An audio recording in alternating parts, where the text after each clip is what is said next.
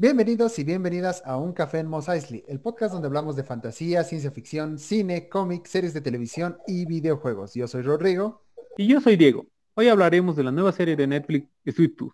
Hoy nos acompaña para esta reseña nuestro amigo Gonzalo. Hola chicos, un gusto de acompañarlos otra vez más en un nuevo podcast. Gracias por ayudarnos, Gonzalo. Sweet Tooth está inspirada en un cómic de Vértigo, una subafiliada de DC Comics. Salió desde el 2009 hasta el 2013. La sinopsis de Sweet Tooth, para no ser spoilers, es bastante simple. Transcurre en un mundo post-apocalíptico donde un virus ha eliminado a bastante parte de la humanidad. Pero también han empezado a nacer niños con rasgos y características animales. Justamente uno de estos niños es nuestro protagonista, Gus, en realidad, el cómic toma un cruce entre Bambi y Mad Max, la adaptación de Netflix que viene de mano de Robert Downey Jr. y su esposa. Sin embargo, cabe resaltar que hay muchísimos cambios con respecto al cómic. Yo comparo más este mundo posapocalíptico con algo como The Walking Dead, quizás Guerra Mundial Z y algo de Logan.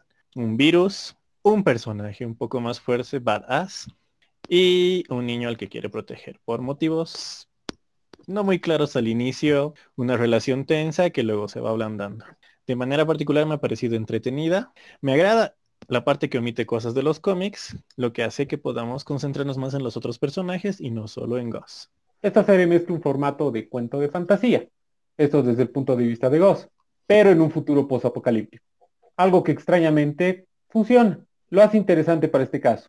Tiene una historia bajo la narrativa del camino del héroe, donde además vemos personajes principales y secundarios con un buen desarrollo y una complejidad mucho mayor a la esperada. Además de presentar situaciones dentro de esta temporada que te generan empatía, pudiendo identificarnos con estos personajes y sus experiencias, con discursos de esperanza en una pandemia, algo imposible de lograr si la serie hubiera sido estrenada en cualquier otro momento. La verdad es que la serie sí cumple. Y a pesar del escenario que les hemos pintado con la sinopsis, Realmente es una serie que puede verla casi toda la familia. Ahora vamos a hablar con spoilers. Entre las cosas buenas que tiene la serie, yo creo que lo que más destaca es en realidad la historia y cómo se lleva a cabo la trama. Está narrada de una forma muy buena, alternando entre varios puntos de vista. Tres personajes principales en realidad. Las tres son en algún grado interesantes, pero lo bueno de la serie es que sabe alternar las tres historias y no tiene miedo de moverse hacia lugares un poco oscuros para llevar adelante la historia, como la historia de Tommy Jepper. Como mencionaba, está inspirada en el cómic y los cambios son tan grandes que a estas alturas ya es un producto aparte. Es decir, incluso si leyeras el cómic el día de hoy, no te spoilearías la serie.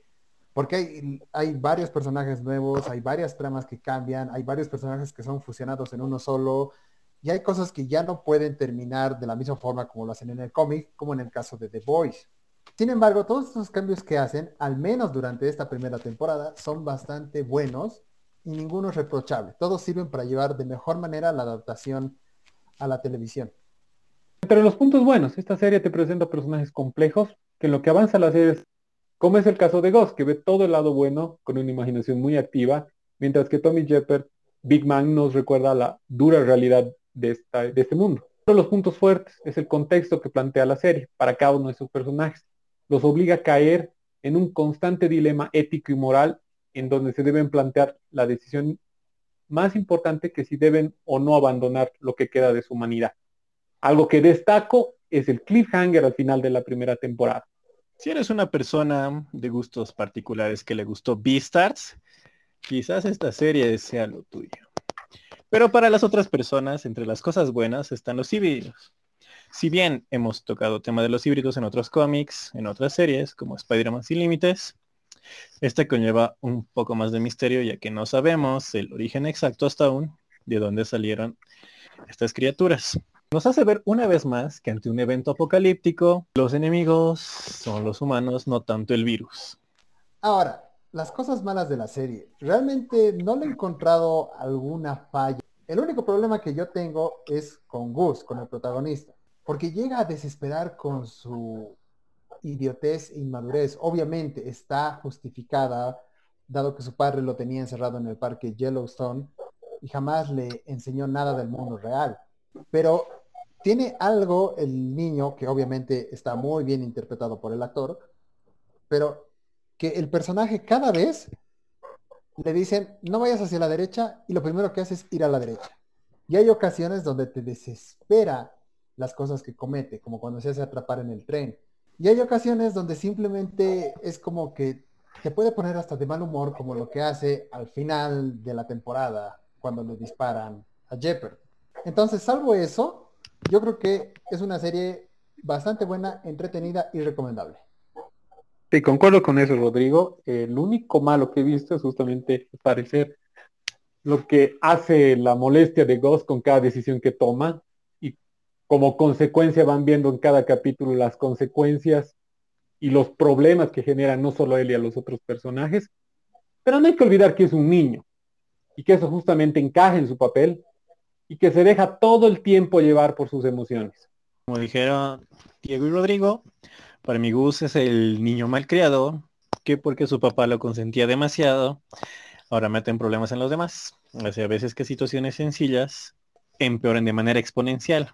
Más allá de eso, cabe resaltar que también uno de los personajes que no me agrada para nada es la esposa del Dr. Sin, el cual está enfermo de este virus y lograron que el virus sea tratable, sea llevable, que tenga un tratamiento, incluso una vacuna, a un costo alto, el cual es matar a uno de los híbridos, mejor si es recién nacido. La esposa del doctor Sin le dice, si sabes cuál es la cura, ¿por qué no la usas? Para que ella se cure.